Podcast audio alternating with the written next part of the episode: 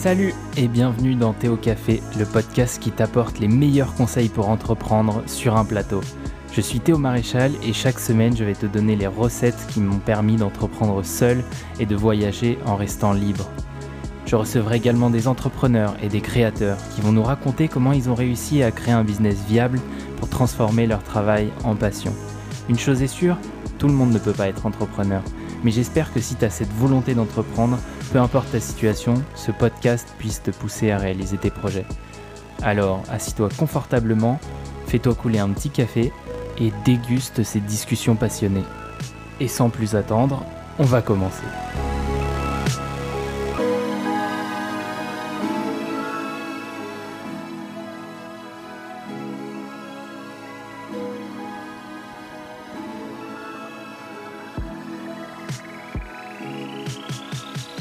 Bienvenue dans ce nouvel épisode du Théo Café. Aujourd'hui, je suis très content d'accueillir Julien Duteil-Corbioli, le fondateur de Natura Wellness.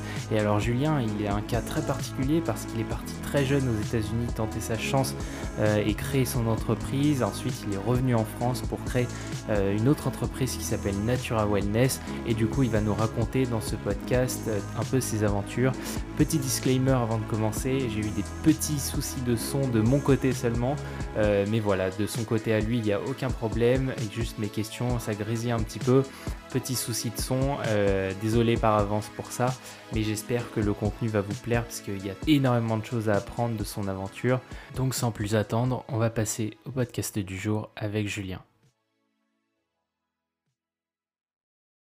Salut Julien, merci d'avoir accepté mon invitation au Théo Café. Je suis très content de t'accueillir aujourd'hui parce que au-delà du, du, fait que je sois hôte et toi invité, on est aussi euh, pote dans la vraie vie et du coup c'est toujours euh, hyper agréable de faire ça avec un pote. Tu es le fondateur de euh, Natura Wellness, donc Natura Wellness vend des super drinks euh, ou autrement dit des compléments alimentaires. Et tu vas nous parler un peu de ta vie d'entrepreneur, mais également de comment est-ce que tu es parti tout seul aux États-Unis en étant jeune. Voilà, je suis très content de t'accueillir et j'ai hâte que tu nous racontes tout ça. Mais avant, est-ce que tu peux nous parler vite fait de ton background? Salut Théo, euh, ouais carrément, avec plaisir. Euh, merci à toi de m'accueillir dans ce podcast, c'est cool. Euh, effectivement, on se connaît bien. On va expliquer un petit peu, un petit peu l'historique. donc je m'appelle Julien, j'ai 29 ans. je suis né à Lyon, je suis un Lyonnais et j'ai passé pas mal de ma vie hors de Lyon, donc aux États-Unis, à Paris, aujourd'hui à Paris, etc. Donc voilà, je fais, je fais, je pense décrire mon parcours euh, tout au long de ce podcast. Ouais, bah on va commencer euh, justement par, euh, par les États-Unis parce que c'est un peu de là où, où commence un peu ton histoire. Donc, est-ce que tu pourrais nous raconter pourquoi est-ce que tu es parti aux États-Unis Puisque de mémoire, tu es parti assez jeune là-bas. quels étaient tes défis? Pourquoi est-ce que tu t'es dit je pars aux US parce que même à cet âge-là, c'est pas forcément évident d'arriver dans un pays comme les États-Unis. Et, et, pourquoi est-ce que tu as choisi voilà, les États-Unis? Ouais, carrément. Alors, je suis parti effectivement dans le cadre de mon Master 1. Il faut savoir que j'ai fait moi une fac d'éco à Lyon. Donc j'ai apply pour être pour faire un, échange à l'étranger. on était à peu près, je crois, 300 à apply pour partir étudier en Californie à l'époque. et j'ai été le seul retenu. Je crois que non pas que j'étais meilleur que les autres, mais je crois que le fait que je jouais très bien au foot m'a aidé. Et, du coup, j'ai été sélectionné pour partir en échange en Californie à l'université de Santa Barbara. C'est là où a commencé mon, mon, aventure américaine, où j'y ai passé un an et demi. sans doute la meilleure année de ma vie et de loin, où où j'étais un étudiant américain, où j'étais sur un campus qui faisait à peu près 20 000 personnes, donc un petit, une petite ville, quoi, où je jouais au foot et où mon stade faisait 20 000 personnes. Donc tous les week-ends, tu avais 20 000 personnes qui venaient te, voir jouer. en étant un athlète aux États-Unis, tu es considéré comme une, rosta, vraiment. genre, tu as, les profs qui te font des dérogations pour passer tes examens le week-end quand tu es, en tournoi de foot. tu as une salle de fitness qui est dédiée pour les athlètes. On s'entraînait pas à la salle commune de, l'université. Enfin, vraiment, tout était fait voilà, pour nous mettre dans des conditions élitistes. donc voilà, première expérience assez incroyable. Euh, aux États-Unis, euh, donc du côté euh, californien sur la West Coast, et ensuite moi j'ai continué mon aventure sur la East Coast un peu plus tard. À la suite de mes études. Et alors justement, pourquoi est-ce que, donc là, si on remet dans le contexte, tu as eu cette, cet échange-là, ensuite tu es retourné en France, et pourquoi est-ce que tu as, as, voulu repartir, et pourquoi est-ce que tu as voulu repartir à Miami en l'occurrence? Ouais, exactement. En fait, je suis retourné en France euh, donc à la suite de, cette année et demie euh, bah, pour finir mon diplôme. Euh, je passais donc un master 2 en opération et finances de marché. Je suis à l'époque, donc j'ai 21 ans, je rentre des États-Unis avec des étoiles plein les yeux et la Silicon Valley dans la tête. Et là, on me remet en mode, je vais euh, bosser à la défense euh, en stage euh, alterné dans une banque d'investissement qui s'appelle State Street, où là je me sens vraiment comme réenfermé dans une prison dorée. Alors ouais c'est cool, tu vas bosser en costard tous les matins, tu dis que tu bosses dans la finance, c'est assez stylé. les filles kiffent bien en général, mais, mais sincèrement je me sentais pas du tout à ma place. et c'est un jour j'ai eu le déclic euh, j'étais retourné voir mes copains en Californie euh, pendant mes vacances. J'avais pris deux semaines et je m'étais rebarré. Euh, et du coup, le lundi matin, RERA, j'habitais à l'époque rue de Montorgueil, donc dans le deuxième, RERA pour aller à la Défense. Et là, je me suis dit, en fait, c'est pas du tout possible. ça va pas se passer comme ça. Il faut que je reparte absolument. Euh, donc euh, voilà, je crois que c'est ce jour-là que j'ai eu le déclic. Et euh, après, pourquoi Miami? En fait, il faut savoir que la Californie, c'est assez loin. Tu as quand même 9 heures de, décalage avec la France, tu as 12 heures de vol. j'étais vraiment déconnecté l'année où j'étais là-bas. Euh, tu te lèves, en gros, euh, les, les Français se couchent et, inversement. Euh, donc c'est très compliqué de garder le, fil conducteur avec la France. et la East Coast, à l'inverse, pardon, tu as 6 heures de décalage et tu as quand même un, vrai lien qui est possible avec l'Europe. Voilà, donc c'est la raison pour laquelle j'ai choisi plutôt la East Coast que la West Coast lors de ma deuxième aventure américaine. Et du coup, donc là, on, sur cette deuxième aventure-là, qu'est-ce qui te enfin, au-delà du fait que tu en avais un peu marre de la défense, etc., mais qu'est-ce qui te dit je vais là-bas Est-ce que tu avais déjà une opportunité? Est-ce que tu l'as trouvé sur place? Et est-ce que tu avais déjà des ressources quand tu es parti ou est-ce que tu es vraiment parti juste avec ton sac euh, voilà, en espérant trouver une. Avec mon baluchon. Ouais, avec ton baluchon. Euh, écoute, c'est un peu, un, peu de tout ça. Euh, pour être très honnête, je, suis parti avec un contact. J'avais un contact en Floride que, que je m'étais fait deux ans auparavant. Là, si on remet dans le contexte, j'avais 21 ans et en fait, je suis parti la première fois à 19 ans alors, j'ai été envoyé par euh, un membre de, ma famille, en l'occurrence mon oncle, qui cherchait à investir à, Miami. Euh, c'était l'époque où euh, c'était en 2009, ouais, c'est ça, 2009, donc l'après ce Primes, où c'est ça, où tu avais tous les reportages français, enquêtes exclusives qui, qui montraient le cataclysme aux États-Unis de l'immobilier et, forcément les opportunités incroyables qu'il y avait à ce moment-là. et mon oncle, en fait, un jour m'avait dit Bah voilà, je te paye ton billet d'avion et tu reviens avec un appartement, tu parles anglais, donc tu reviens avec un appartement que je dois signer. Euh, donc, euh, donc assez marrant. Euh, j'ai été effectivement parti. alors pour le coup, petite anecdote, euh, tout à fait euh, par hasard, je suis parti la semaine euh, du spring break en mars parce qu'il correspondait à mes vacances à la fac à ce moment-là. Et, là, je suis arrivé dans, donc, dans une espèce d'auberge de jeunesse en plein spring break, c'était n'importe quoi. Et, je me suis dit, bon, ok, il faut pas que je me défocus quand même, j'ai quand même un, un, objectif en venant ici, c'est de ramener un appart. donc donc j'ai pris des rendez-vous avec des agents immobiliers et j'ai fini par trouver cet appart et j'ai fini par garder ce contact qui euh, va ensuite devenir mon principal contact à Miami. Euh, donc un agent immobilier euh, que je décide de démarcher en mode voilà j'aimerais changer de vie. Je vis en France, je suis actuellement étudiant en finance de marché, mais ça me plaît pas. je suis à, en quête de, de projets et d'aventures. Est-ce que je pourrais venir bosser avec toi? J'ai bien aimé le contact qu'on avait eu lors de, de ma recherche d'appartement. Est-ce que ça te tenterait de me prendre en stage? Voilà, Un peu à l'arrache au début. Et il m'a dit oui. Donc au culot. Le culot, ça marche. Au culot. Au culot, vraiment, j'y suis vraiment allé euh, sans trop d'espoir, en me disant bah, c'est sûr qu'il va, me, dire non et, et, euh, il va me dire t'as jamais fait d'immobilier, etc. Mais bon, j'avais 20 ans, j'avais rien à perdre euh, et, j'y suis allé. Et du coup, donc à ce moment-là, tu es resté combien de temps sur, en Donc tu travaillais dans l'immobilier pour lui là-bas et tu as travaillé pendant combien de temps? C'est du coup à ce moment-là que, mon aventure euh, bah, américaine et en l'occurrence floridienne commence euh, dans l'immobilier avec ce gars.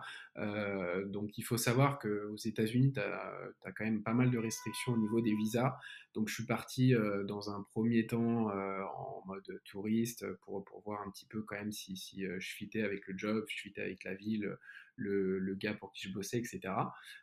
ça a super bien fité parce que à ce moment-là, euh, tu avais un max de Français qui voulaient investir à Miami. Donc tous les jours, on avait, je sais pas moi, une cinquantaine ou une centaine de prospects, euh, des mecs qui voulaient mettre leur argent et leurs économies dans des apparts pour faire des x2, x3, x10. Euh, donc c'était assez drôle. Euh, effectivement, il y avait pas mal de taf et, et je, ça me plaisait pas mal. Donc il m'a dit, ouais, Banco, je te fais un visa.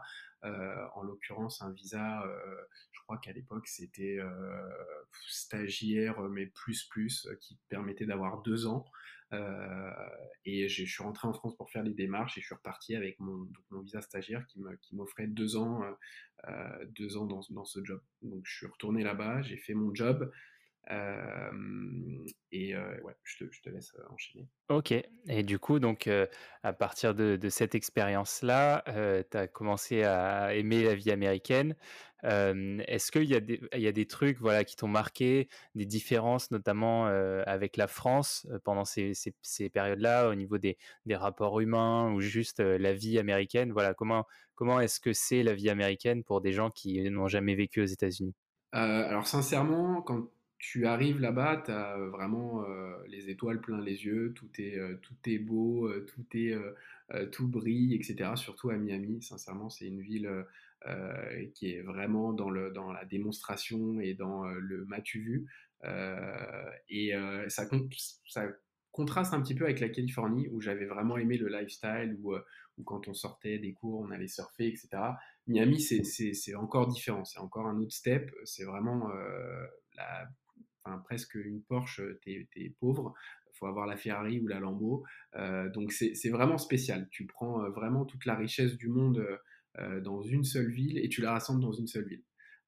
c'est quand même assez, assez spécial quand tu arrives là-bas à 21 ans avec, avec toi ton petit, ton petit babou d'étudiants et, et, et d'étudiants en finance de marché.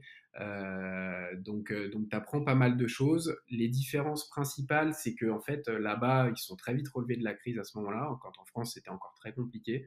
Euh, là-bas, c'est reparti, enfin direct, quoi. Boum. Ça tombe très bas et ça repart très vite. Je pense que c'est un peu ce qui va se passer aussi avec avec la crise post-Covid. ils vont souffrir, mais ils vont repartir très vite parce que c'est un pays qui est très cyclique et qui se morfond pas sur son sort. Donc, t'as pas le temps de, te plaindre et, ça repart très vite. Euh, donc c'est un peu la principale euh, différence euh, que j'ai notée dans un premier temps avec la France, c'est que tu as l'impression en arrivant là-bas que tout est possible et que tu peux accéder des sommets. En vérité, c'est un peu, Et du coup, bah, tu, vas nous en parler avec l'expérience qui suit justement cette période immobilier. Donc, est-ce que tu peux nous raconter Tu termines donc cette période où, où, où tu es dans l'immobilier et du coup, tu décides de lancer un concept euh, donc un magasin. Est-ce que tu veux bien nous en parler de ce magasin?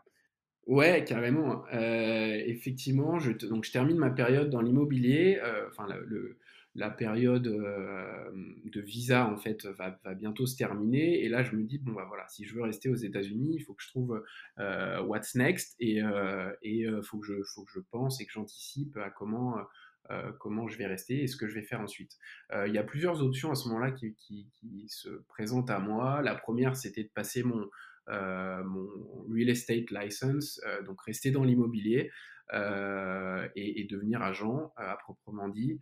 Euh, la deuxième, c'était effectivement euh, de, voilà, de faire mon propre, mon propre truc, moi de mon côté, en, trouvant une idée de business, parce que j'ai toujours été euh, un petit peu, euh, enfin j'ai toujours été beaucoup attiré par l'entrepreneuriat et étant gamin, euh, je faisais plein de petits business à l'école, au collège et au lycée.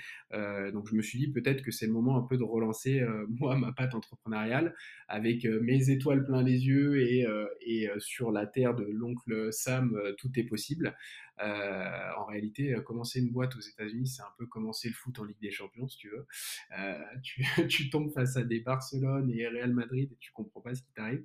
mais bon, ça, ça, je le, ça, je le verrai ensuite. Donc, au début, voilà, je prends la deuxième option. J'ai pas forcément envie de, de, de devenir agent immobilier, de faire, de faire de l'immobilier toute ma vie, ou en tout cas pas en tant que métier, mais plus en tant qu'hobby et passion et side project. Euh, donc je me dis, ok, euh, qu'est-ce que je peux faire euh, comme business en Floride Et à ce moment-là, où on est en 2014, où tout repart aux États-Unis et où c'est en plein boom. Quoi. Et à ce moment-là, un peu par hasard et par opportunité, j'entends qu'il y a des, des, des produits euh, français qui marchent pas mal aux États-Unis, notamment euh, du champagne, des macarons, le rosé se lançait à ce moment-là, euh, le rosé que nous on trouve de partout dans nos supermarchés. Bah, à l'époque aux États-Unis, en Floride en l'occurrence, il devait y avoir peut-être une ou deux marques de dispo. Donc je me dis, il y a en fait quelque chose à faire en termes d'import et, de développement de produits français en Floride. Donc là, je pars un petit peu à l'aventure. je décide d'ouvrir une boutique. Donc je cherche un, un local pendant, pendant, ça m'a pris au moins trois mois. un local, il fallait qu'il soit assez passant parce qu'il fallait qu'il y ait des touristes, il fallait qu'il soit pas trop cher parce que un loyer, me mettre avec un gros loyer dès le départ, ça allait être compliqué, même si j'avais du coup, j'ai ouvert ça avec quelques économies que j'ai fait, j'ai fait grâce à l'immobilier. voilà, il fallait pas non plus que, que, je parte trop en mode kamikaze et que je réfléchis un peu mon, concept. donc j'ai fini par trouver, j'ai fini par ouvrir mon concept store. Euh, c'était euh, hyper excitant et euh, hyper marrant le jour où la porte a ouverte. J'étais hyper stressé, je me rappelle comme c'était hier, j'avais un copain qui était venu m'aider, qui lui était dans la restauration, et une amie qui était venue de France pour, pour m'aider à l'ouverture. et là, la porte s'ouvre, j'avais fait quelques teasings, dans un shopping center, j'avais fait quelques teasings en mode distribution de flyers, etc. Et, euh, là, la porte s'ouvre. C'était un week-end de Black Friday. Et là, sincèrement, 50 euh, personnes rentrent dans le magasin. Euh, et je n'arrête pas de 10h à 23h le soir non-stop. Je, je, on se met en, à trois en mode vendeur, on vend, on vend donc des macarons, du champagne, du vin, des, des sucreries, enfin tout. Euh, et là, je me dis, waouh, c'est incroyable ce qui est en train de se passer. Et ça, pendant les trois jours du Black Friday. Donc, euh, je ne sais plus à l'époque, euh, en termes de chiffre d'affaires, ce que ça représentait, mais je crois que je devais faire peut-être 5000 dollars la journée. Donc, en un week-end, je fais 15 000 dollars. donc, donc assez, assez impressionnant pour, pour bah, trois personnes et, et, quand même des produits j'avais un panier moyen qui était en dessous de 10 dollars, donc, euh, donc il fallait faire beaucoup, beaucoup de volume. Euh, voilà, donc je, je, sors de ce truc complètement hallucinant de ces trois jours et je me dis là, il y a vraiment un sujet. Et en fait, euh, en fait, euh, c'était un peu plus, un peu plus nuancé que ça parce que euh, les, c'était, je me m'étais pas rendu compte que c'était le Black Friday, ce que, ce qu'était le Black Friday aux États-Unis. Et, et en fait, les, les ventes ont continué, mais c'était quand même beaucoup moins fulgurant. Donc, au bout d'un an, j'avais quand même un, super, un super chiffre d'affaires. Euh, pour, pour une boutique et, euh, et j'ai eu une proposition de rachat d'un Français qui souhaitait s'installer aux États-Unis euh, et qui forcément voulait le visa. donc voilà, je m'y attendais pas, j'ai pas trop réfléchi sur le, sur le moment. à ce moment-là, j'ai été depuis six ans en Floride maintenant et, je me suis dit, ok, c'est peut-être un signe du destin, c'est peut-être le moment pour toi de rentrer. Je voyais de moins en moins ma famille, parce que forcément, quand tu es impliqué dans une boutique avec des employés, j'étais monté à 6 employés, ben, tu as, moins de temps, tu as moins de temps libre, tu plus de week-end, etc. Donc voilà, gros, gros momentum, et je décide de vendre presque sur, sur deux jours, je prends la décision hyper vite. j'ai sincèrement consulté deux, trois personnes de mon entourage. j'ai consulté mon avocate qui, à l'époque, m'a fait le dossier avec, avec l'acheteur et ça s'est réglé. Donc, quand tu, quand tu revends ta boutique, tu, tu reviens en France et qu'est-ce qui t'a motivé à rentrer du coup? En fait, c'est tout un tas de, de, raisons. la première, je crois qu'elle était surtout personnelle. comme je t'ai dit, j'avais fait mon expérience aux États-Unis entre l'année et demie que j'avais fait en mode étudiant à, à, UCSB et les 4, 4 ans et demi à Miami, ça faisait 6 ans. Euh, je me suis un peu posé la question de savoir si j'avais vraiment envie de faire ma vie aux États-Unis, si euh, j'avais envie de faire, euh, bah, de construire ma famille là-bas, etc., de moins voir mes parents, mon frère, mes grands-parents, etc. Donc voilà, plus un, cas personnel que, qu'un cas professionnel dans un premier temps, et ensuite si on recontextualise, à ce moment-là, j'ai deux, trois toujours potes en France euh, qui commencent à lancer des boîtes parce que bah, Macron est, passé et fait pas mal de choses dans le sens de l'entrepreneuriat français. je vois que ça bouge pas mal, qu'il y a pas mal de, d'aides qui sont créées. De, voilà. Je sens que l'écosystème est porteur et, et, je me dis, bah, tiens, c'est peut-être, c'est peut-être aussi un signe l'idée de rentrer en France est pas déconnante. Et donc, à ce moment-là, tu rentres en France.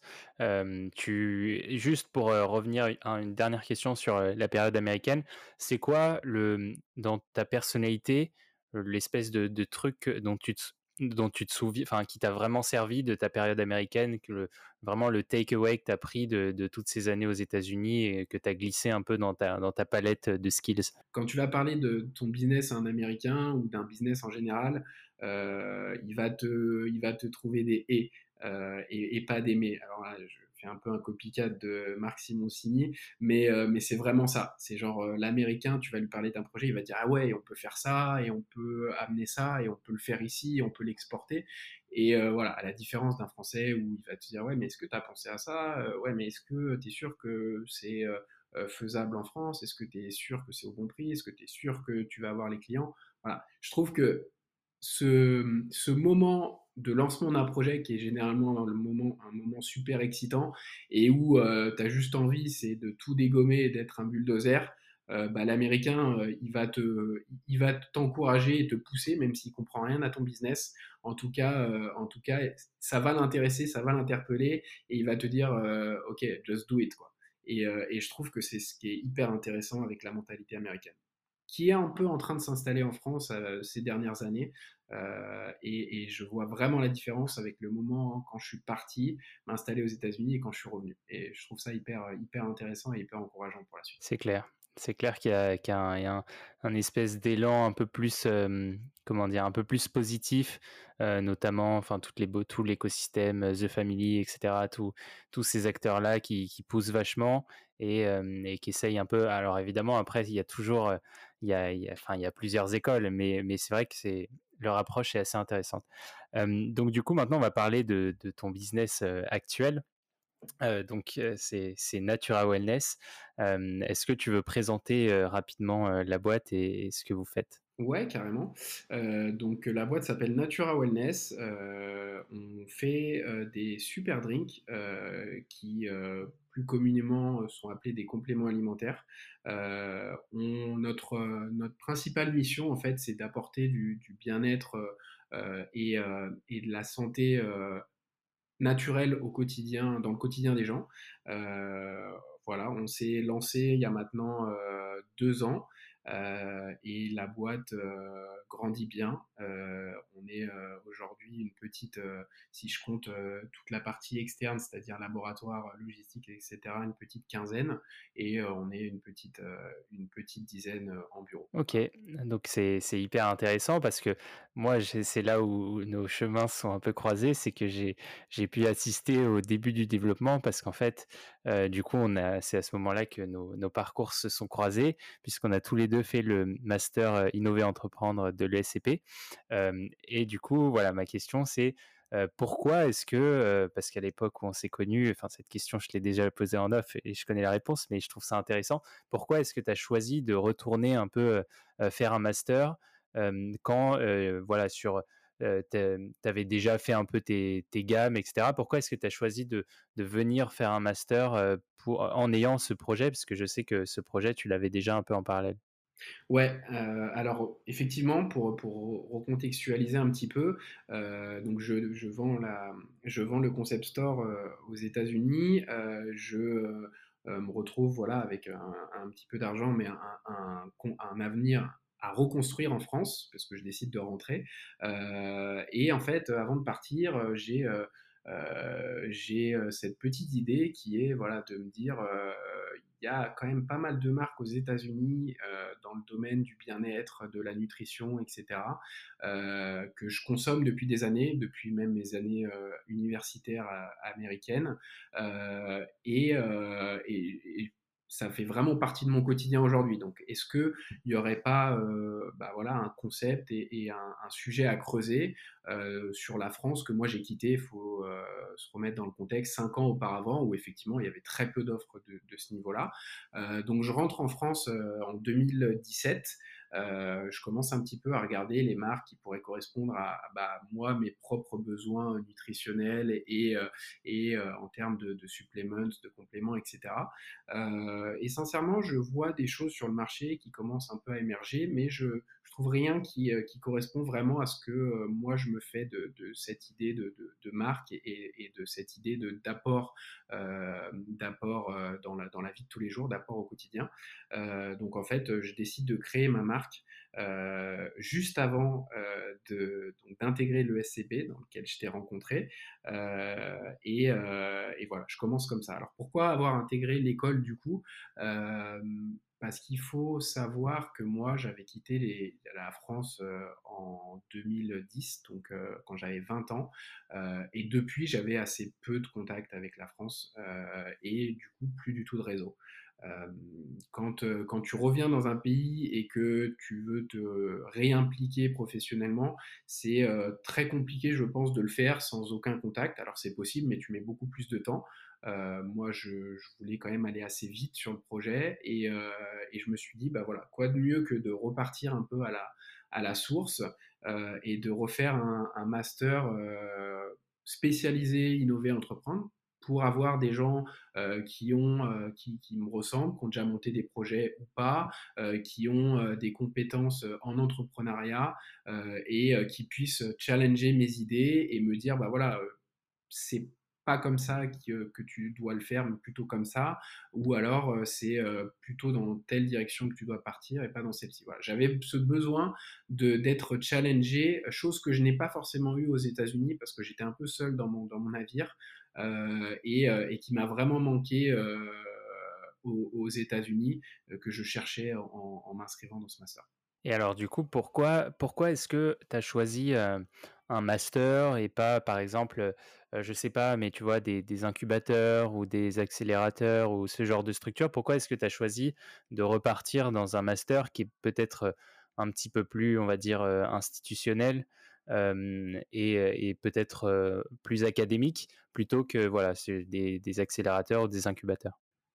Ouais, alors très sincèrement, moi j'avais assez peu de connaissances du monde de, de l'écosystème startup avant de revenir en France, voire pas du tout. C'est-à-dire que les incubateurs, je savais de loin ce que c'était, mais vraiment de très loin. je ne connaissais rien au e-commerce, je ne connaissais rien à Internet, non, mais, euh, disons que le, monde digital dans lequel j'ai évolué euh, quand, quand j'ai fait mes études était plus du tout le même. Donc euh, j'avais quand même certaines lacunes et, mon projet étant un projet digital de e-commerce et orienté, orienté sur une boutique quand même en ligne, je me suis dit qu'il me fallait quand même des bases et que ces bases-là, il fallait que je les reprenne vraiment à un niveau académique et qui plus est avec, avec des gens qui sauraient me, tirer vers le haut au quotidien. L'incubateur, je sais que beaucoup il y a deux écoles, il y a ceux qui le défendent et, ceux qui le, et un peu les détracteurs. Euh, euh, je pars du principe que euh, dans la vie, tu peux t'en sortir quand même sur beaucoup de choses seul. alors, quand je, quand je dis seul, j'entends bah voilà, te challenger seul et, et, aller chercher tes informations seul. L'intérêt d'un incubateur, pour moi, c'est essentiellement le réseau. Euh, voilà, on va te donner accès à, des, des, VC, à des fonds d'investissement, etc.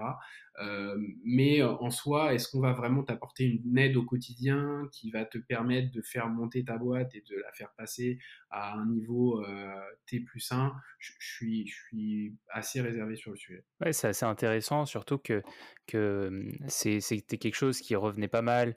la différence, moi, on me l'a souvent demandé, étant donné qu'il y a, pas mal de gens, de, des promos en dessous qui, qui demandaient est-ce que ça vaut vraiment le coup de faire un master en entrepreneuriat, etc. Surtout, ça, on me l'a sorti plein de fois, un master en entrepreneuriat. Normalement, entrepreneuriat, t'as pas besoin de faire un master.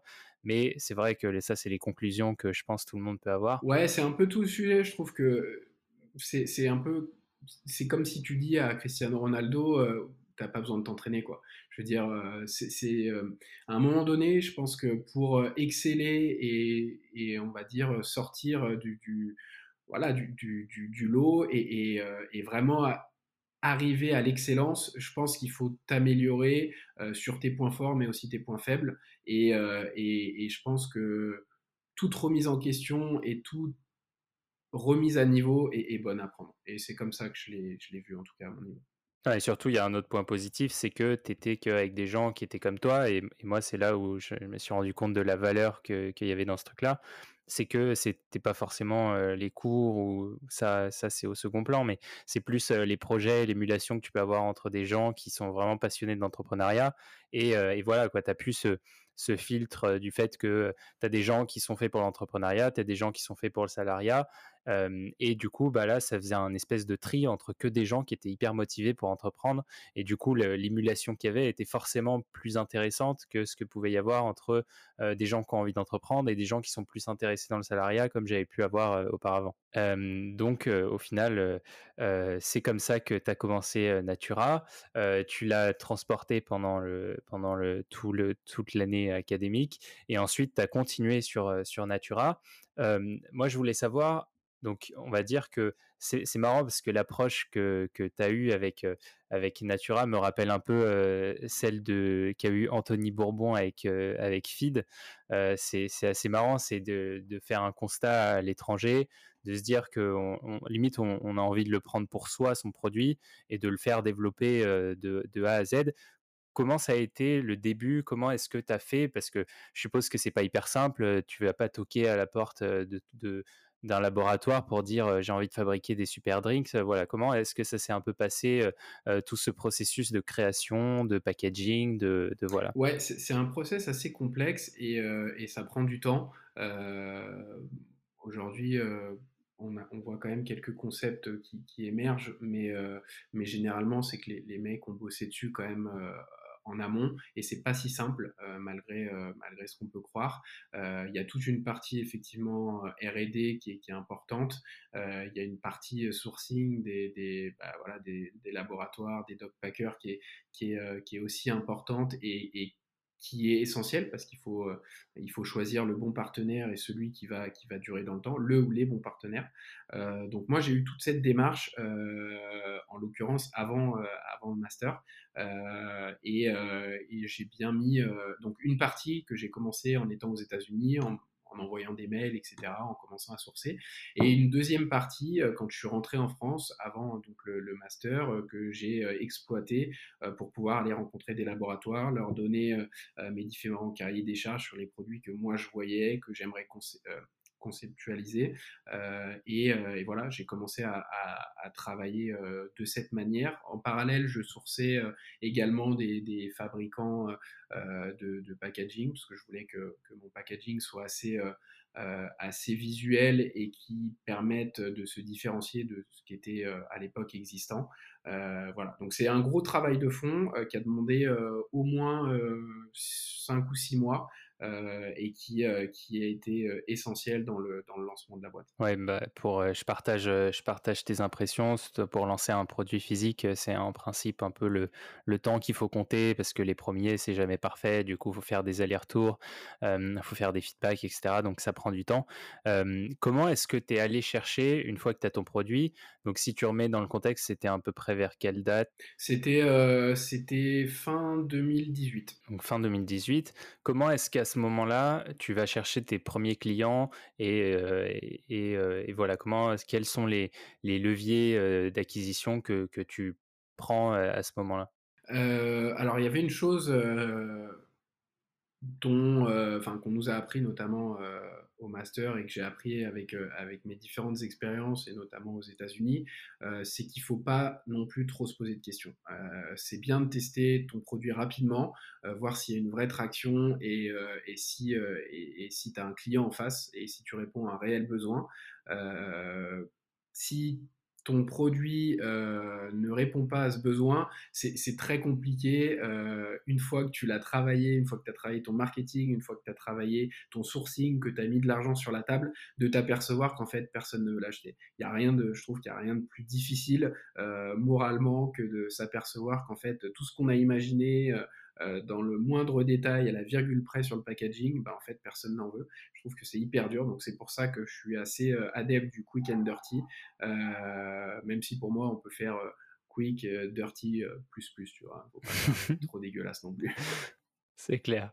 Et, et donc, donc tu as beaucoup développé, je crois, dès le début, Instagram comme canal d'acquisition. Est-ce que tu pourrais nous parler un peu de, cette stratégie? Est-ce que est-ce que c'est payant ou est-ce que finalement c'est parce qu'il faut quand même être très actif, faut produire du contenu. Est-ce que le jeu en vaut la chandelle sur sur ton segment de marché?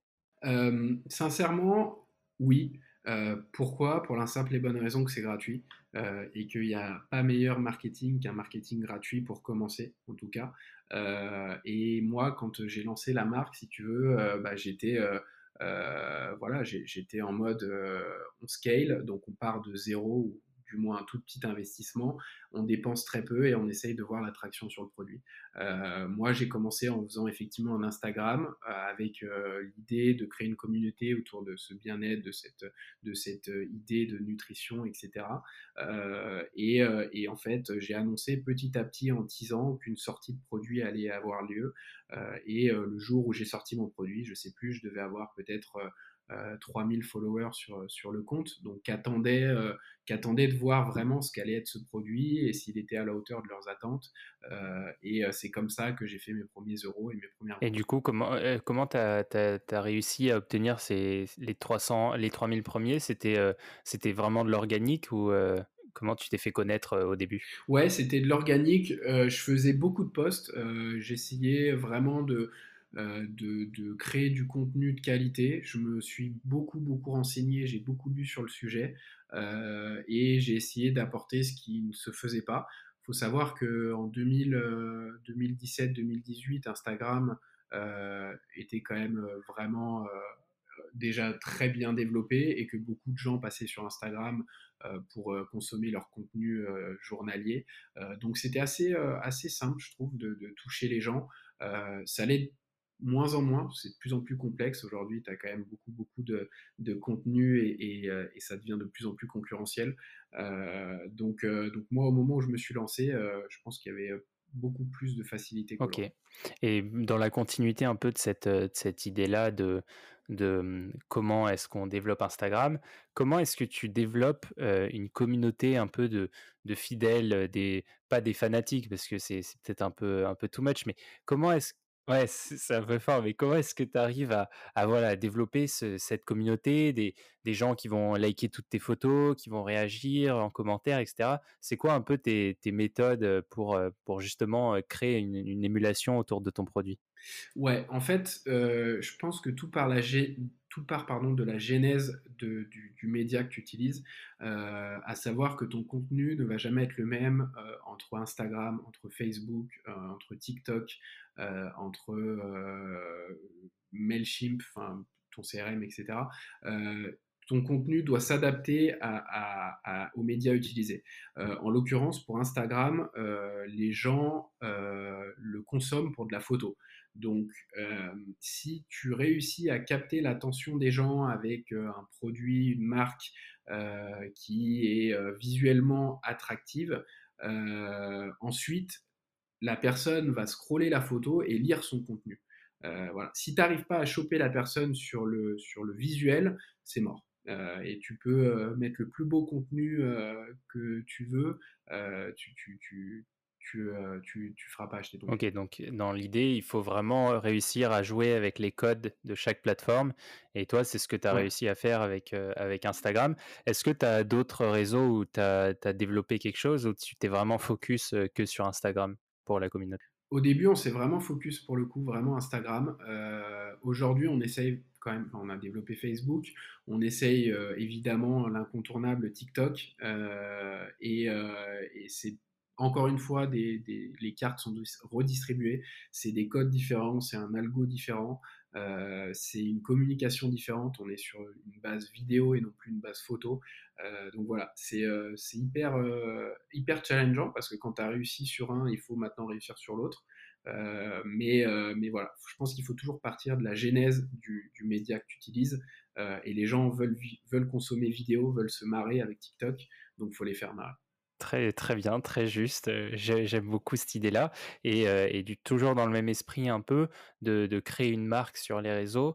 Toi, ce que tu as fait dès le début, c'est tu t'es appuyé enfin, tu t'étais appuyé de relais, donc des influenceurs. Est-ce que, tu peux nous parler un peu, de ça, de pourquoi est-ce que tu as choisi les influenceurs? Comment est-ce que tu allais les démarcher? Si tu as, voilà, des petites, tactiques pour, pour, trouver les bons influenceurs, pour, trouver le juste prix pour, des opérations? Comment est-ce que, voilà, quels sont tes secrets sur, sur les la collaboration avec les influenceurs? Ouais, alors je sais pas si j'ai vraiment des secrets à apporter, mais en tout cas, je pense qu'encore une fois, il faut, il faut, il faut bien comprendre ce qu'est un influenceur.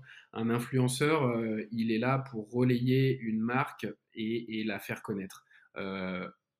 Avec plus ou moins euh, de transparence, d'honnêteté et euh, de bienveillance. Euh, nous, je sais que chez Natura, on a essayé dès le départ de, sélectionner des influenceurs qui allaient parler en bien du produit parce qu'ils l'avaient testé hein, sur une certaine période et, qui avaient euh, un retour vraiment de fond à, proposer à la communauté. Je pense que c'est l'influence n'est plus, enfin, elle évolue euh, et aujourd'hui euh, c'est vrai que un influenceur euh, va se retrouver avec beaucoup beaucoup de contenu à créer et on s'y perd un peu. Nous, quand on s'est lancé en 2017-2018, euh, il y avait quand même moins de contenu, donc c'était assez c'était plus simple de se démarquer en, créant de la profondeur sur, les visuels et, sur les, contenus influenceurs.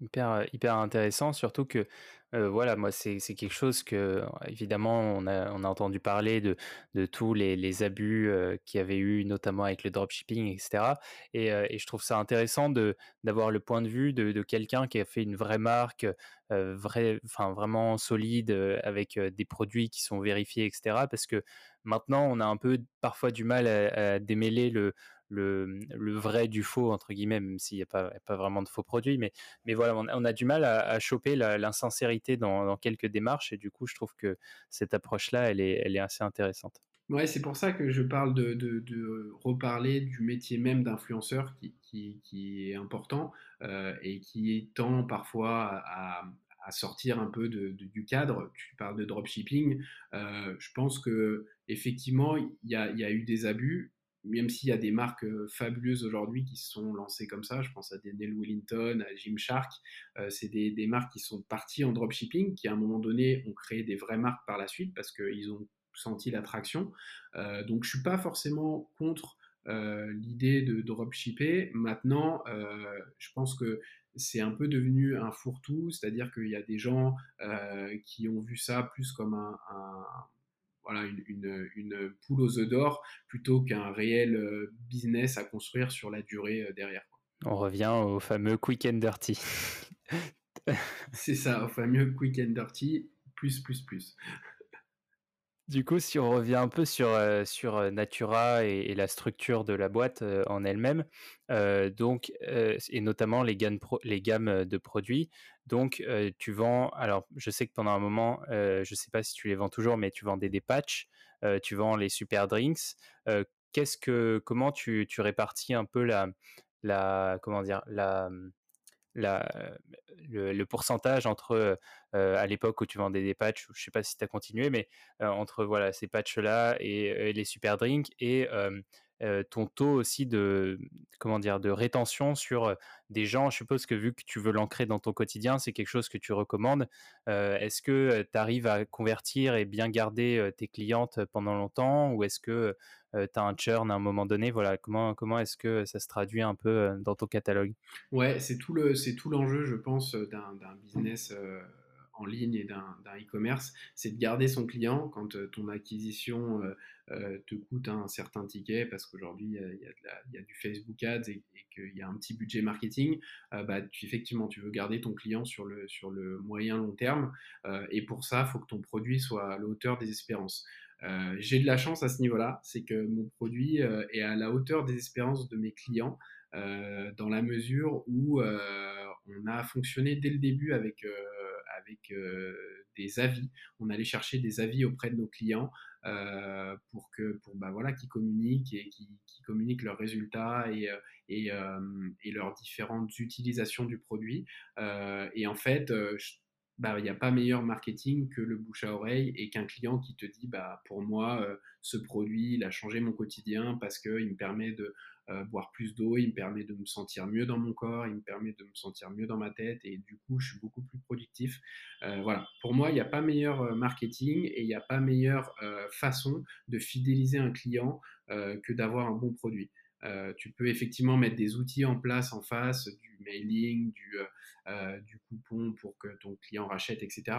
Mais la base de tout, c'est quand même d'avoir un bon produit Et, ce qui est très fort dans ton, dans ton modèle, et ce qui au final euh, est assez génial, c'est que on parle souvent de SaaS, de euh, Monthly euh, Recurring Revenue, le MRR, le fameux MRR qui revient tout le temps. Et, ce que je trouve très cool avec Natura, c'est qu'au final, ah bah, vu que c'est quelque chose qui s'inscrit dans ton quotidien, c'est peut-être, enfin, c'est entre le e-commerce et presque un, un, business model de box où les gens recommandent assez fréquemment. Et du coup, ça permet vraiment de, les, de garder si les gens sont vraiment satisfaits du produit, comme c'est le cas. Et ben, du coup, tu peux les garder pendant hyper longtemps et c'est un, c'est une vraie relation entre un client et une marque.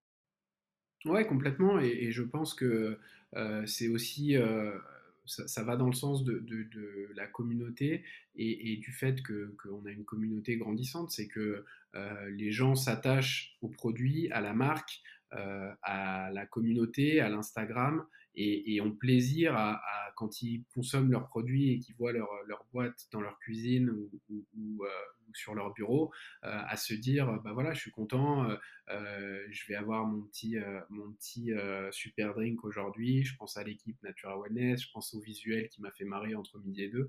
Je pense que c'est un, c'est vraiment un, style de vie que nous on essaye d'imposer et, et, qui, qui effectivement s'installe vraiment dans le quotidien des gens. Pourquoi aujourd'hui une marque comme euh, comme Coca-Cola, euh, comme euh, ces, Red Bull se sont imposés parce qu'ils sont ancrés dans le quotidien des gens.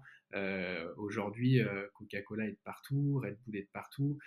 ce sont des marques références parce que parce qu'on les voit partout et tout le temps et que les gens s'y sont attachés.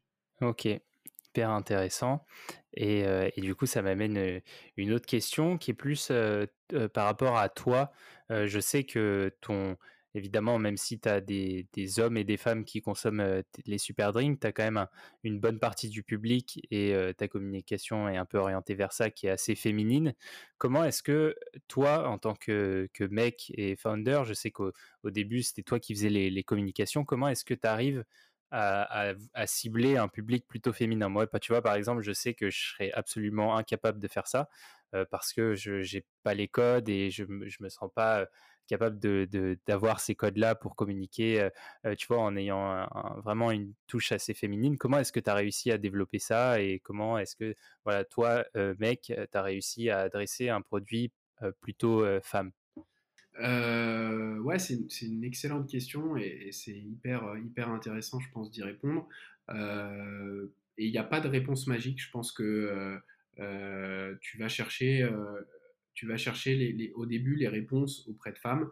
Euh, donc moi, je me suis à l'époque, euh, euh, je me suis inspiré des réponses que, que m'apportait bah, ma nana de l'époque, les, femmes de ma famille, des, potes à moi aussi. En fait, je suis allé chercher ces réponses-là et je les ai pas inventées. Je pense que si je les avais inventées, je me serais planté parce qu'effectivement, je suis pas une femme et que ça répond pas à mes besoins. Ceci dit, au tout début, la genèse de la marque, c'est quand même, je voulais quand même faire un 50-50 et, et effectivement, je me suis rendu compte que ben voilà, on fait évoluer son produit en fonction des feedbacks de ses clients et que mon, cli- mon produit euh, correspondait plus à une, à une euh, clientèle féminine. Même si évidemment tu, tu vends aussi à des mecs et, euh, je suppose que tu dois en avoir aussi un, un paquet qui, qui consomme les produits puisque ça, ça va aussi bien aux mecs qu'aux femmes. Ouais, complètement. Et puis je pense qu'aujourd'hui, euh, euh, à ce côté un peu, euh, je consomme pas euh, euh, de produits parce que c'est féminin, euh, il existe de moins en moins. Je veux dire, euh, aujourd'hui, le, euh, l'histoire du Coca Zéro et du Coca Light euh, est, de moins en moins valable. À savoir que les mecs euh, ont acheté euh, la marque Coca Zéro s'est créée parce que les mecs osaient pas acheter du Coca Light euh, parce que ça faisait trop féminin. Je pense que ça, c'est une époque révolue et qu'aujourd'hui, le Coca Light marcherait aussi bien chez les femmes que chez les hommes. Euh, aujourd'hui, un produit, euh, tu penses à le faire consommer par les hommes et par les femmes de la même façon. Maintenant, j'aimerais qu'on parle un peu euh, du coup de, des chiffres, de, quelques chiffres clés euh, de ta boîte. Donc, euh, vous êtes, vous êtes euh, toujours une petite équipe. Euh, est-ce que tu comptes euh, recruter davantage ou est-ce que tu penses que euh, tu vas plus vite en étant moins? Je sais qu'il y a, y a, il y a deux cas d'école. Il y a ceux qui veulent vraiment euh, euh, aller lever, aller, euh, aller recruter à foison et il y en a qui veulent garder une croissance plutôt organique. C'est quoi un peu ton point de vue euh, là-dessus?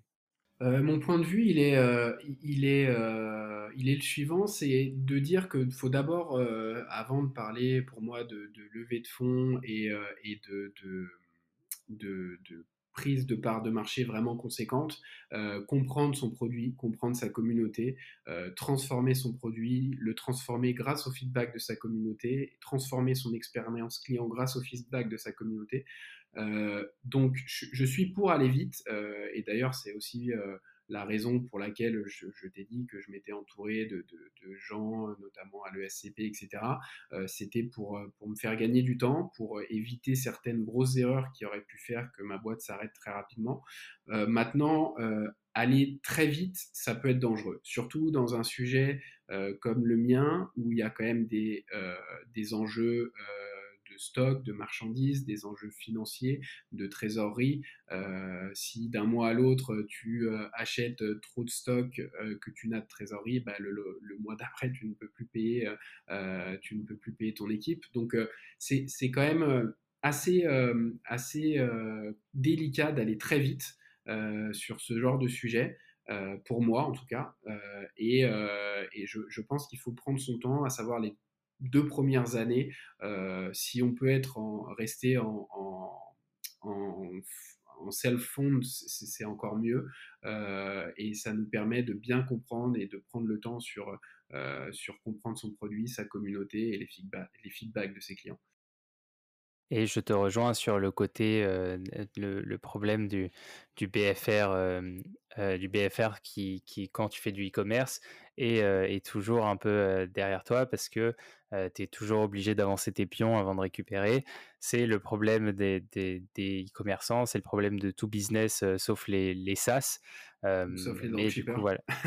Ouais, ou les dropshippers, mais mais heu, mais voilà, en tout cas hyper intéressant. Heu, je voulais qu'on parle rapidement aussi des des plans que vous avez, heu, pour le ah non, pardon, avant ça, est-ce que tu pourrais nous dire du coup la un peu la croissance que vous avez en termes de chiffres, d'une année sur l'autre depuis le lancement ou, au moins un ordre d'idée? Ouais, bien sûr. Donc là, on est sur, sur notre deuxième année pleine. On a fait, la première année, donc celle, donc celle en 2019, heu, on a fait, heu, 300 000 € de chiffre d'affaires et là, on fait un fois 3 sur cette année. Donc, on va, on va réussir, j'espère à choper le million. Donc plutôt cool pour, pour une deuxième année d'activité et et encore encore bravo à, à tous ceux qui sont euh, derrière moi, mon équipe, mes partenaires, les gens qui m'accompagnent, etc. C'est, on a fait, un taf, euh, euh, assez monstrueux en deux ans. Euh, et je suis assez, content et assez, excité pour la suite. Tu me parlais de petite ou grosse équipe. Je trouve qu'il n'y a pas plus productif qu'une petite équipe quand tu mets vraiment les mecs en mode bulldozer, en mode on va tout casser, et dans ta mentalité de vie, que quand tu as une grosse équipe, bah voilà, tu, je trouve que tu perds un petit peu ce fil conducteur. Il euh, y a des gens qui sont plus forcément alignés avec ta vision et c'est plus compliqué. Ça se fait, mais, euh, de ce que je vois, au plus on grossit et on grandit, au, plus tu perds ça, ce côté un peu gladiator euh, que, tu as au quotidien avec, des mecs qui sont prêts à, aller au front pour toi. Et, du coup, sur la partie euh, Covid, est-ce que ça a eu un impact euh, sur votre activité? Je suppose que oui, pendant un moment, mais, mais est-ce que c'est reparti ou est-ce que, voilà, est-ce que tu peux nous parler un peu de cette épreuve euh, du Covid? Ouais, alors très sincèrement, le Covid pour nous a pas été, pas été négatif, au contraire, dans la mesure où on distribue en ligne exclusivement, on n'a pas de distributeur physique, euh, donc on a eu euh, une augmentation de, notre activité, de notre chiffre d'affaires euh, sur la période Covid. on a eu de la chance d'avoir une structure logistique qui a tenu le choc, des envois qui ont été un peu ralentis, mais qui ont été quand même expédiés sous des délais hyper, euh, hyper correct à nos clients. Euh, on a eu beaucoup de taf et on a tenu. Donc voilà, encore bravo à, mon équipe et, on n'a pas forcément ben de, de, mauvais côté du Covid contrairement à d'autres sociétés euh, malheureusement qui ont été impactées. Bah, bah, de... Oui, et puis surtout, à mon avis, je pense que pendant le confinement, les gens étaient plutôt à, à essayer à se regarder dans le miroir et à se dire que euh, boire un peu des, des draineurs, ça leur ferait pas de mal, euh, tout en essayant de faire un peu de sport à la maison. Euh, je pense que ça a dû avoir un impact assez bénéfique. Plus l'été ensuite qui a suivi, je pense que ça a dû bien marcher pour vous. Ouais, c'est vrai qu'on a eu un peu une, une, ce phénomène de bah, de recentrage sur soi euh, des gens. Euh, il y a beaucoup de gens qui se sont aperçus euh, bah, que leur quotidien ne leur correspondait plus hors Covid et qui faisaient pas assez attention à eux, qui faisaient pas assez de sport, qui faisaient euh, pas assez attention à ce qu'ils mangeaient. Euh, et en fait, euh, bah, ça a été hyper bénéfique pour nous parce que tu parlais tout à l'heure de la création de contenu. Nous, on essaye d'apporter du contenu à nos clients en leur expliquant bah, que c'est important d'avoir son propre équilibre, c'est important pour, bah, pour son, sa productivité, c'est important pour son, bien-être mental et physique. et je pense que justement, ça nous a servi à ce moment-là où les gens étaient beaucoup plus à même à consommer notre contenu. Ok. Et maintenant, j'aimerais qu'on parle un peu rapidement de, de, des plans de croissance que tu as pour fin 2020, début 20, 2021. Est-ce que tu prévois d'élargir ta gamme? Est-ce que tu travailles sur d'autres produits? Est-ce que tu as envie de développer ta gamme principale? Est-ce que tu as envie de changer d'offre? Voilà. Est-ce que tu as des idées sur comment est-ce que tu vas driver le business pour fin 2020, début 2021 J'ai plein d'idées. Euh, j'ai plein d'idées, j'ai toujours plein d'idées euh, le matin quand j'arrive au bureau. Euh, je pars un peu dans tous les sens et parfois j'ai besoin un peu de me refocus, mais je pense que ça c'est un peu le, propre même d'un entrepreneur, c'est qu'il faut, il faut, il faut arriver avec la patate, avec l'enthousiasme et, plein d'idées. Après, tu fais le tri de celles qui sont pas bonnes, et j'en ai plein d'idées à la con, et de celles qu'on va retenir. Euh, voilà, mais en tout cas, pour répondre à ta question, il y a plein de, il y, a plein de, belles choses qui sont en train de se préparer. on est effectivement en train de travailler sur des innovations produits qui vont là sortir à la rentrée. On a deux produits qui sortent.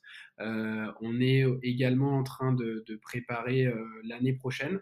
on s'est rendu compte avec bah, toujours pareil, hein, le feedback de nos clients, euh, le feedback de notre communauté, euh, que le produit, il fallait qu'on le fasse évoluer, euh, qu'il fallait également qu'on fasse peut-être évoluer la marque, la plateforme de marque, etc. Donc ça, j'en parle peu parce qu'on est en plein travail dessus, mais, mais en tout cas, il, va, il va y avoir plein de, plein de choses intéressantes et, et plein de taf à faire dans cette direction. Ok, hyper cool. Bon, bah, on a, on a hâte de, de suivre tout ça. Maintenant, j'aimerais qu'on parle un peu de, de, toi, du coup, de, Julien euh, l'entrepreneur, parce que tu as un profil d'entrepreneur qui est, euh, qui est un peu différent, je pense, que de la plupart, euh, même s'il y a énormément d'indépendants, mais il y a aussi beaucoup de, de gens qui travaillent dans des startups ou dans des business bien établis. Toi, je sais que pendant longtemps, tu as travaillé seul, on va dire, enfin seul dans le sens un peu managérial, parce que tu as, toujours eu un peu des, employés, mais, tu as toujours été un peu seul à, tenir ta barque. Comment est-ce que tu, réussis à, enfin, comment est-ce que tu fais réussir ton business quand tu travailles seul et quels avantages tu, tu vois à, travailler seul par rapport à monter une, grosse équipe?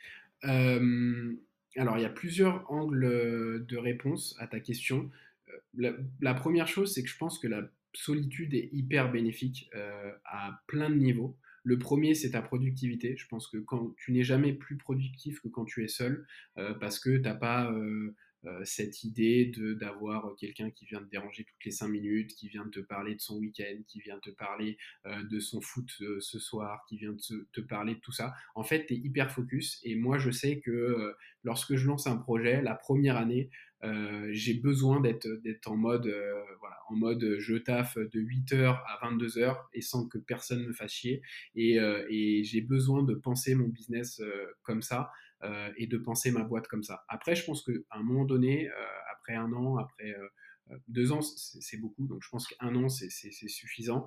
Euh, tu es, euh, obligé de t'entourer et de bien t'entourer, ça c'est tout le, sujet. Euh, mais, pour en revenir à ta question sur être seul, le deuxième angle d'attaque qui, peut répondre à ta question, c'est que on dit souvent que seul tu vas plus vite. Alors, à deux, tu vas plus loin.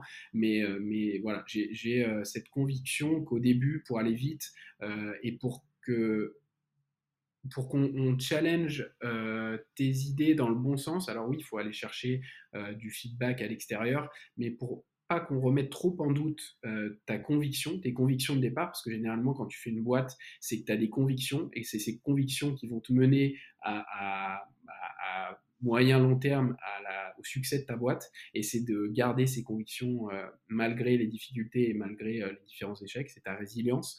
je pense qu'au début, c'est bien que n'aies pas trop de monde autour de toi qui remettent ça en cause euh, et que tu ailles au fond et au bout de tes idées euh, seul. C'est marrant parce que c'est quelque chose que je lis, euh, que j'ai vu pas mal de, de, trucs qui revenaient. alors, c'était les fondateurs de, de, Notion, qui est un outil que j'aime bien, dont le mec était parti à Kyoto s'enfermer pendant un an. Et c'est marrant parce que c'est hyper contre-intuitif avec tout ce qu'on entend souvent, tester le marché rapidement, euh, prendre les feedbacks et tout. Et moi, je suis convaincu que c'est pas forcément toujours une bonne idée. Évidemment, ça dépend de ce que tu veux adresser, de ce que tu veux faire, mais que euh, travailler pendant un petit moment tout seul dans ton coin avant de, lancer ton truc, ça peut avoir dans certains aspects ne faut pas non plus s'enfermer dans une cave et, rien faire, mais ça peut avoir des aspects bénéfiques parce que tu ne prends pas trop de feedback trop vite et tu peux quand même essayer de, développer un peu ta vision sans te perdre dans le feedback permanent et, la mise au marché direct. Quoi. Ouais, je suis assez d'accord avec ça et, je suis en fait, si je peux mettre ça en parallèle avec, avec le monde des artistes, pour moi, créer une boîte, c'est un peu comme créer un son, créer un film ou écrire un livre. Si tu veux, au départ, obligé de, te mettre dans ta bulle et de partir sur ton idée. Alors après, oui, tu peux faire, une, tu peux faire un son euh, qui va absolument pas plaire et tout le monde va te dire ton son c'est de la dope. Bah, une boîte, c'est pareil. Euh, tu peux faire ta boîte et, proposer ton produit et ton produit peut être pourri et personne ne peut l'acheter. Mais à côté de ça, euh, si tu réussis à être intelligent, à prendre au début, avant de t'enfermer, à passer dans cette phase enfermement, les bons feedbacks et te mettre sur la bonne voie, je suis persuadé que il y a une période où tu as effectivement besoin d'assez peu de choses que de bosser en fait. De bosser ton idée et, de voir les différentes options et les différentes hypothèses qui feront le lancement de ta boîte. Et si on revient un peu du coup sur toute ton histoire, euh, notamment quand tu étais aux États-Unis, euh, etc., je suppose qu'il y a eu des, des moments qui étaient assez difficiles, que, que c'était parfois dur, surtout quand tu es tout seul, tu un peu que toi, tu es face à toi-même. Comment est-ce que dans ces moments-là qui sont un peu plus difficiles que, d'habitude, tu trouves la force pour garder la motivation, pas te dire, pas lâcher quoi? Comment est-ce que tu arrives à, rester au combat et à continuer ce que tu dois faire, même si, tu vois, toi, tu étais dans, par exemple, je repense aux États-Unis, tu étais quand même tout seul dans un pays étranger, en étant jeune, en, ayant, enfin, tu vois, tu avais quand même pas mal de pression quoi. Ouais, je. Alors c'est une question euh, assez complexe euh, et je voudrais pas euh, démoraliser en tout cas ceux, qui écoutent et, qui pensent pas avoir ça au fond d'eux, mais, je pense intimement que c'est écrit. c'est écrit et que c'est un peu en toi, c'est-à-dire où tu l'as ou tu l'as pas, et ça, ça correspond un peu à ton histoire, à, à, voilà, à qui tu es, à ce que tu fais depuis que tu es gamin, et à euh, comment tu as évolué. Moi, je sais que euh, j'ai joué pendant longtemps au foot, je suis un compétiteur, j'aime ça, je lâche rien. Et, et, généralement, ça se retranscrit bah, sur les boîtes, les différentes boîtes que je fais. c'est que je suis hyper bosseur je peux me tromper, je me trompe souvent, euh, mais en tout cas, j'apprends de mes erreurs. Et quand je me trompe une fois, généralement, je me trompe pas deux fois sur le même sujet. Euh, et euh, j'essaye d'évoluer et d'être hyper à l'écoute à, tous les niveaux que ce soit. donc, sincèrement, il n'y a pas 36 façons de, surmonter la solitude. Il faut travailler, il faut être discipliné. C'est hyper important parce que tu peux souvent et très facilement te laisser aller en mode ouais, bah, je vais regarder une série, ouais, bah, je vais sortir avec des potes. Non, il faut être discipliné, il faut te dire ok, aujourd'hui je taffe parce que demain bah, je récolterai les fruits de ce taf et je serai très content. et, et c'est du travail, de la résilience et de la et du coup, ça rejoint un autre point que je voulais aborder avec toi. Ça, c'est un truc qui est plus perso, et, mais je trouve ça quand même hyper intéressant. C'est moi, je sais que tu es assez sportif. Je sais que ça fait longtemps que tu es, sportif. Comment est-ce que tu arrives Parce que moi, tu vois, je, suis sportif, mais j'ai toujours des, des ups, des downs. tu vois, j'arrive à maintenir un minimum le truc, mais, mais comment est-ce que tu arrives à maintenir toujours motivation de faire du sport, quoi qu'il arrive?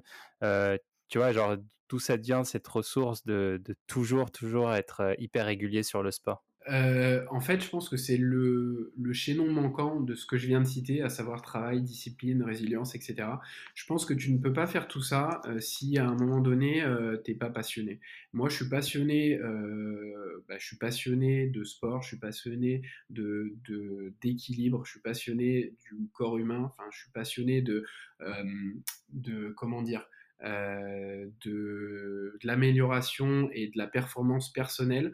Euh, donc je sais que tout ça va me permettre d'être bien dans ma tête euh, au taf et dans mes projets et dans mes boîtes. si je n'ai pas ça, il y en a qui vont avoir, je sais pas, besoin de d'aller se faire un ciné, il y en a qui vont avoir besoin de voir des potes, il y en a qui vont avoir besoin de fumer ou de boire de l'alcool. Moi, je sais que mon échappatoire et, ma passion, c'est le sport. Je sais que si je suis bien dans mon, dans mon corps et dans ma tête, je serai bien dans mes projets et je transmettrai de la positivité, de, la, de, la, de, la, force et, et, du, et du courage et de la à mes équipes.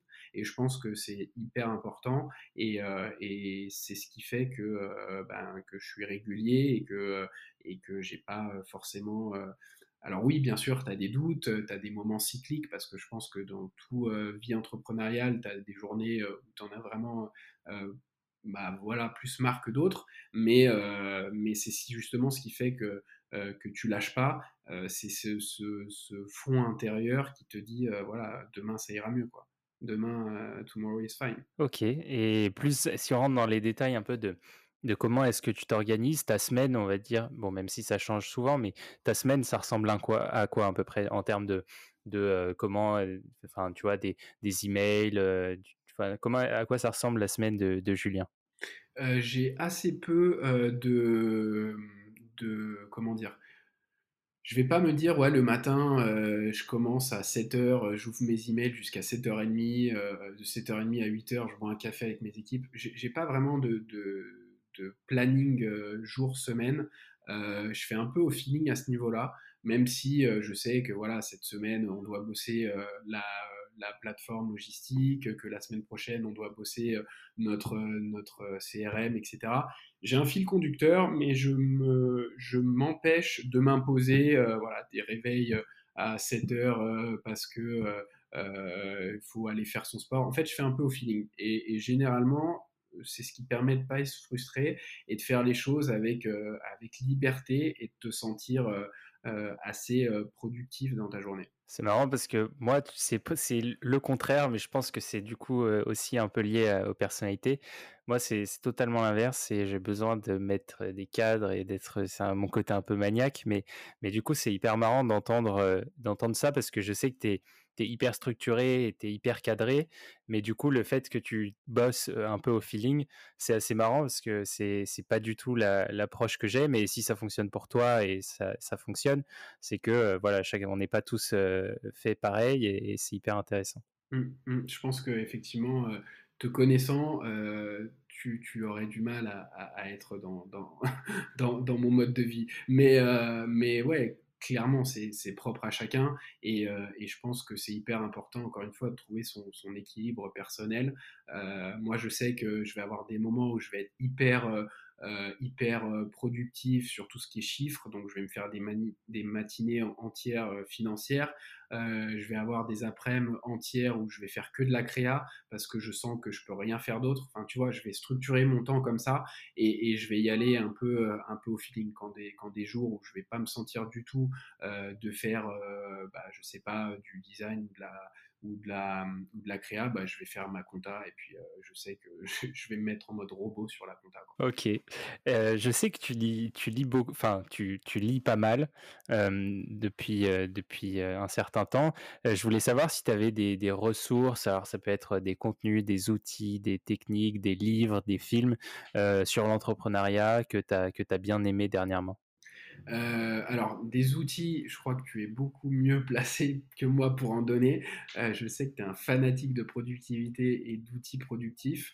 Euh, je suis un peu ancienne école là-dessus, à savoir que bon, j'ai effectivement mes, mes, techniques, mais elles sont très basiques, c'est-à-dire que je prends toutes mes notes avec Evernote, je fais tout mon toute ma to-do avec Evernote euh, et, je me, base essentiellement là-dessus. Euh, donc quand je lis un film, euh, quand je lis un livre pardon, et que je regarde un film, je prends mes notes sur, Evernote.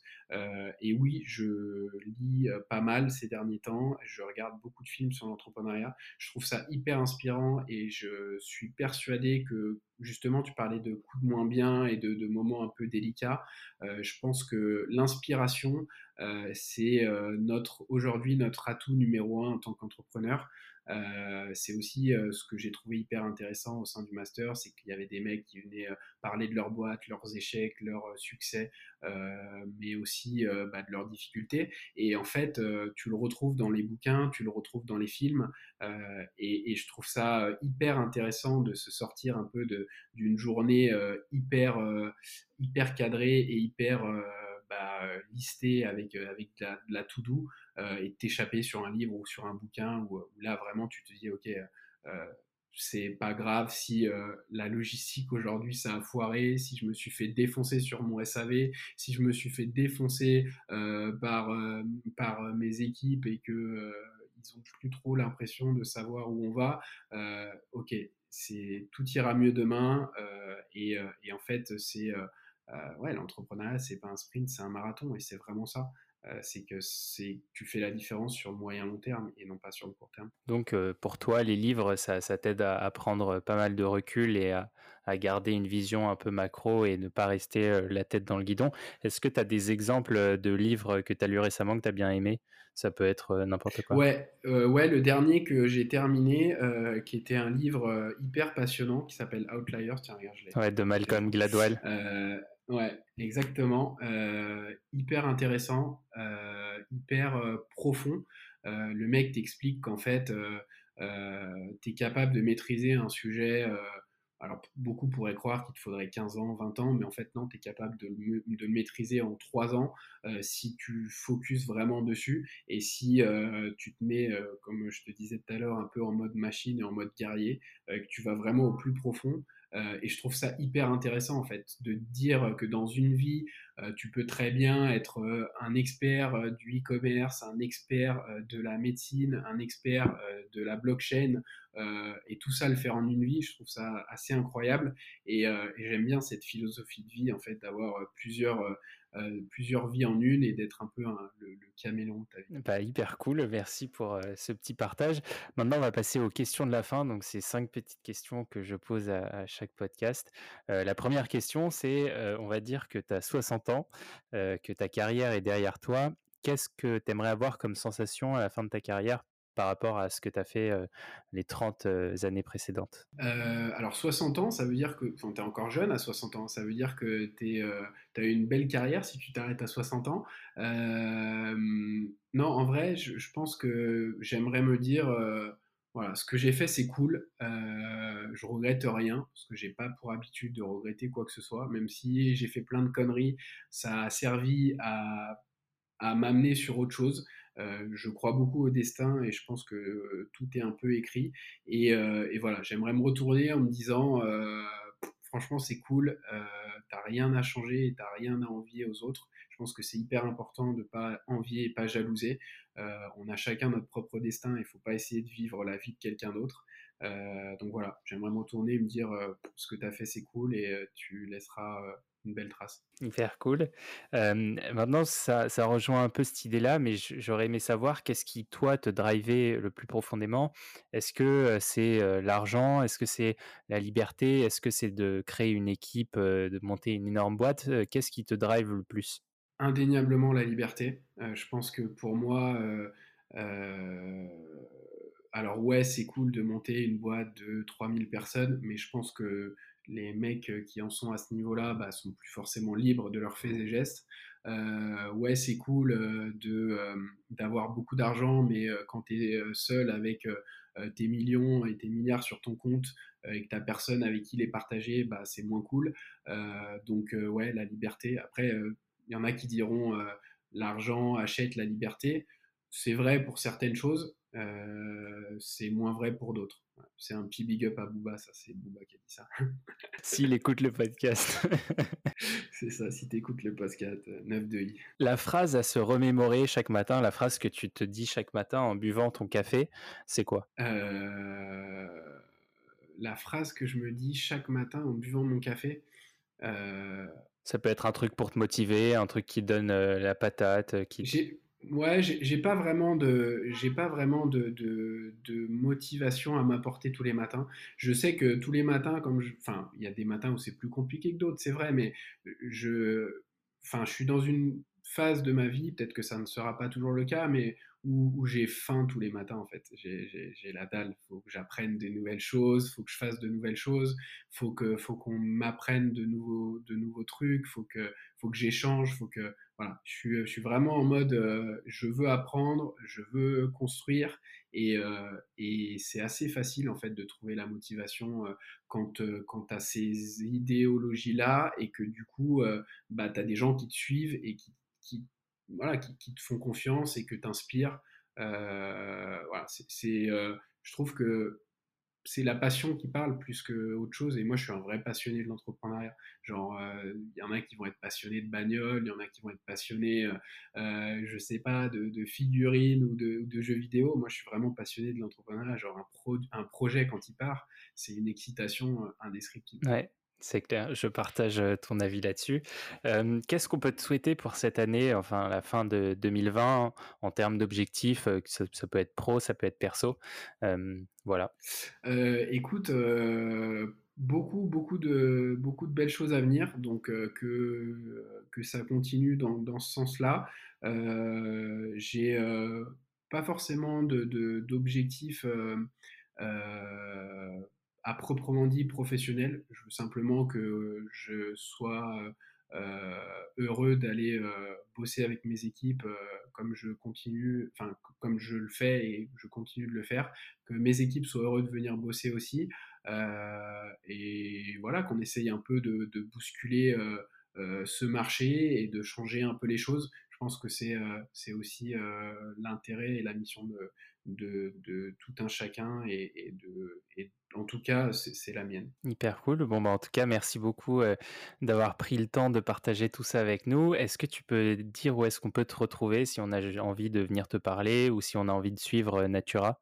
Ouais, alors euh, moi en perso, je suis assez mauvais sur tout ce qui est LinkedIn, tu le sais. Euh, donc euh, on peut me retrouver sur LinkedIn et me shooter un message, j'y répondrai. mais mon profil, je crois qu'il est encore bloqué en Floride à agent immobilier. Donc tu vois, pour te dire, il faut que je le change, mais sincèrement, c'était pas ma priorité. Je trouve qu'il y a un peu de bah, il y a des choses plus importantes en tout cas quand tu as une boîte. Euh, donc en perso, euh, je dirais plus sur Insta ou par email. Euh, donc mon email perso c'est julien.duteil, D-U-T-H-U-L 9 à gmail.com. et l'équipe, bah, on peut, enfin Natura, on peut le suivre sur Insta. natura-du-bas wellness sur Facebook, sur TikTok. Venez liker, venez partager. Euh, on s'amuse beaucoup et, euh, et, venez tester les produits si vous les avez pas testés. De toute façon, je mettrai tous les liens en description, comme ça euh, les gens pourront, pourront te retrouver. Et bah, encore une fois, merci beaucoup d'avoir pris de, ton, de ton temps pour, pour venir ici. J'ai beaucoup apprécié cet épisode, surtout que qu'on est potes, donc ça fait toujours plaisir de, de, faire ça avec un pote. et puis je te dis à la prochaine. C'était grave cool. Merci à toi Théo et bonne chance pour la suite du podcast. Et voilà, l'épisode du jour est terminé, j'espère qu'il t'a plu. Si c'est le cas, pense à bien t'abonner sur Apple Podcast et Spotify et à donner une note sur Apple Podcast de 5 étoiles, ça m'aiderait beaucoup parce que ça aide le podcast à être plus visible. D'ici là, tu peux également me retrouver sur théomaréchal.com et t'abonner à ma newsletter le Théo Thursday où je partage les meilleures astuces pour créer ton projet sans code ni investissement. Tu peux également m'envoyer tes questions par audio grâce au lien qui est en description. C'est un lien qui te permettra d'enregistrer un message vocal et j'essaierai de répondre à toutes tes questions dans un épisode dédié que je ferai prochainement. D'ici là, je te souhaite de passer une très bonne semaine comme d'habitude et surtout, garde toujours cette envie d'entreprendre. Salut